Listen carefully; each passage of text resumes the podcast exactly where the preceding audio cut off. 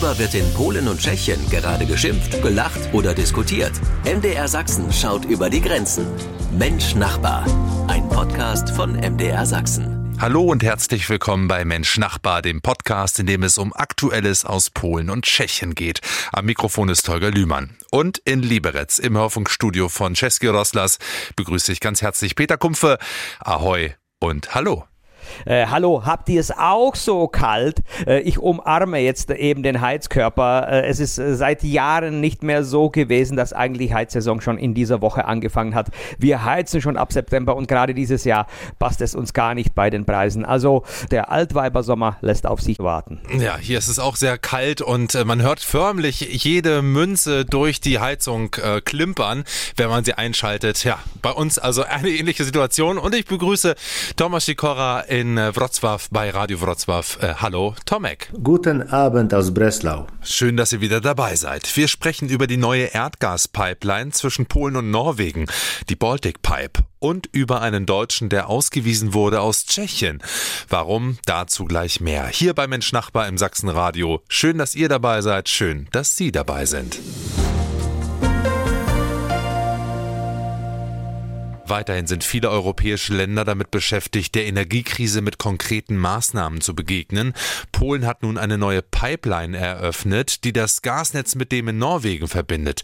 Thomas Sikora in Wrocław in Breslau. Ist das der Schlüssel zu einer unabhängigen Energieversorgung bei euch in Polen? Derzeit sind drei Millionen Kubikmeter kontraktiert. Weitere drei Millionen sollen zum Jahreswechsel hinzukommen. Noch was Interessantes. Wird Polen selbst dieses Gas in Norwegen absaugen, da polnische Ölgesellschaften Grundstücke äh, auf dem norwegischen Schelf erworben haben.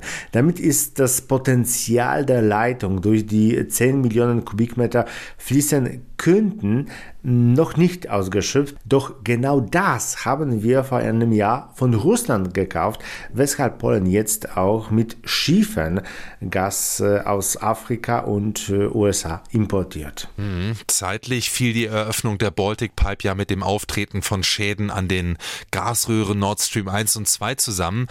Und irgendwo kreuzt ja die Baltic Pipe auch die beiden Nord Stream Röhren. Ist die Funktionsfähigkeit der Baltic Pipe denn jetzt bedroht? Ja, ähm, die Rohre kreuzen sich und das ist beunruhigend. Der polnische Militärgeheimdienst berichtet, dass äh, die Nord Stream Pipeline während der Bauphase von den Russen vermint wurde.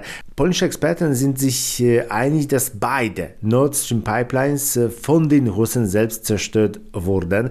Dies wiederum führt äh, zu der Überlegung, dass die neue Pipeline besonders stark geschützt werden muss. Die polnische Marine ist in Bereitschaft, polnische und dänische Flugzeuge patrouillieren das Gebiet, in dem das Rohr verlegt wird.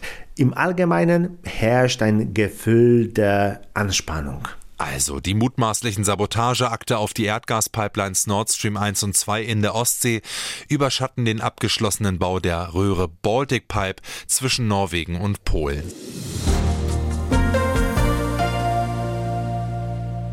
Sie hören Mensch Nachbar, die Sendung mit dem Blick über die Landesgrenzen.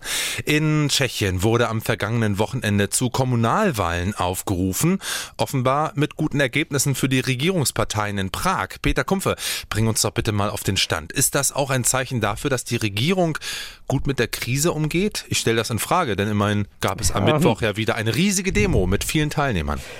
Ja, ich antworte mit einem klaren tschechischen Jein, denn jede der Parteien feiert sich eigentlich als Gewinner dieser Kommunalwahl, so die Regierungsparteien, auch die ANO in der Opposition äh, und auch die Nicht-Systemparteien, äh, die aber wirklich äh, sehr schlecht abgeräumt haben. Trotzdem gab es Mitte der Woche zu unserem Feiertag eine Riesendemo auf dem Wenzelsplatz in Prag, aber da nur noch schulterzuckend, denn da waren ausschließlich Systemgegner, Befürworter der russischen Politik und ähnliches. Äh, da kann man nicht mehr sagen, dass da irgendjemand äh, unterwegs war, der einfach Angst hat äh, wegen der Energiepolitik. Denn es äh, gibt eine äh, klare Aussage zur Energiepolitik der Regierung äh, und eigentlich gäbe es da keine Gründe mehr zu demonstrieren. Laut Aussagen vieler Demonstranten ging es hier eigentlich um die Idee, das ganze Regime zu stürzen, aus der NATO auszusteigen, aus der EU auszusteigen auszusteigen, neutral zu werden, sich bei Russland zu entschuldigen und, und, und. Also, naja, Systemgegner waren halt wieder mal unterwegs. Hm. Ich habe ja eben auch schon mit Tomek über den Fall in Polen gesprochen, aber wie ist das bei euch?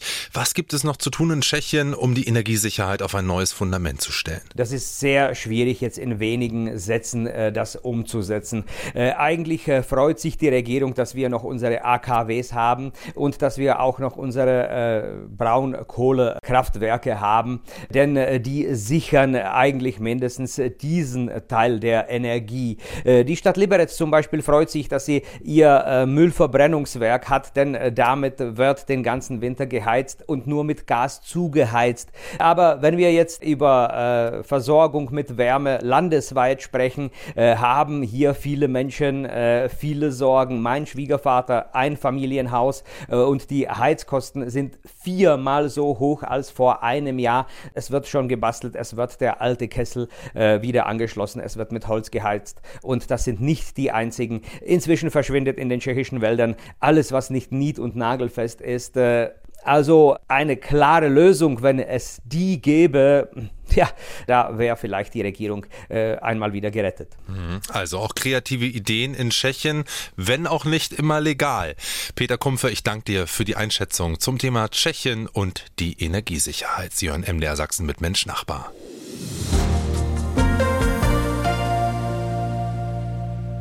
Ja, in Polen macht gerade eine Geschichte die Runde, nach der eine Gruppe von Polen in einer deutschen Eisenbahn ausgegrenzt worden sein soll.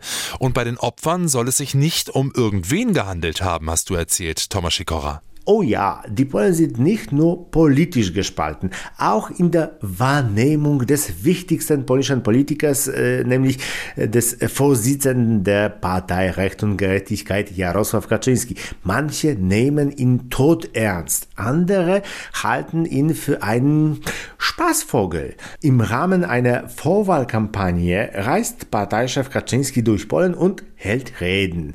Und kürzlich sagte er in Opel, einer Stadt mit der größten deutschen Minderheit, man kann oft beobachten, dass deutsche Reisende in Deutschland in Zügen den Schaffner anrufen und anordnen, dass Polen aus der ersten Klasse geworfen werden. Das passiert unseren Europaabgeordneten oft. Tja, einige deutsche und polnische Journalisten sind den Vorwürfen nachgegangen. Sie haben aber herausgefunden, dass es keine offizielle Meldung zu der Geschichte gab.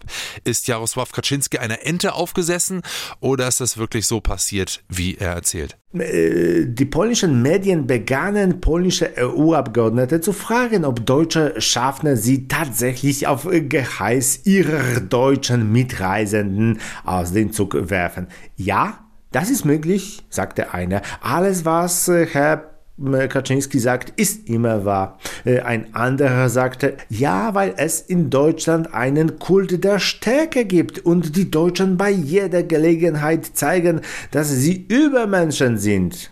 Interessanterweise sind solche Fälle deutscher äh, Feindseligkeit gegenüber polnischen Politikern nur bei unseren konservativen Europaabgeordneten aufgetreten.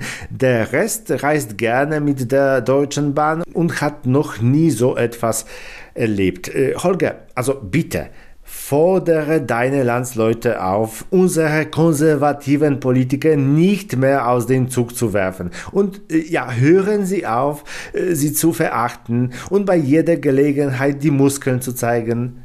Kannst du das machen, Holger? Ja, ich gebe mein Bestes, Tomek, und ich glaube ja, die Ironie kam an von dir. Also es gab zuletzt große Aufregung in Polen. Der Deutschen Bahn wurde vorgeworfen, polnische Politiker nicht erster Klasse fahren zu lassen, trotz eines gültigen Fahrscheins.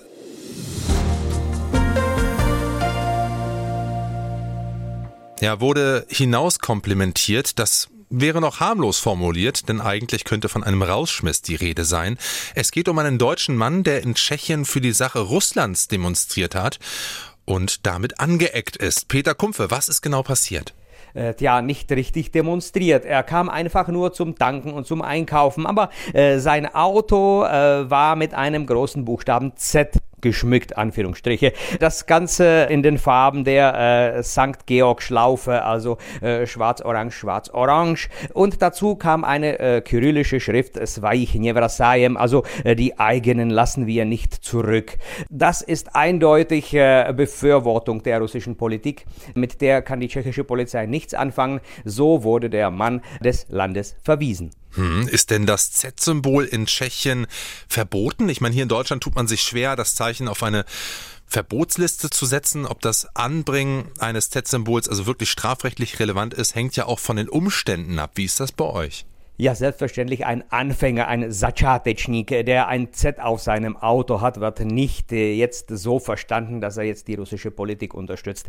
Äh, aber das Z-Symbol und auch die St. Georg-Schlaufe äh, wurden zu den gleichen Symbolen gesetzt wie zum Beispiel das Hakenkreuz. Und so wie man sich das Auto nicht mit einem Hakenkreuz wahrscheinlich schmücken würde, so sollte man sich das Auto nicht mit einem Z-Symbol schmücken.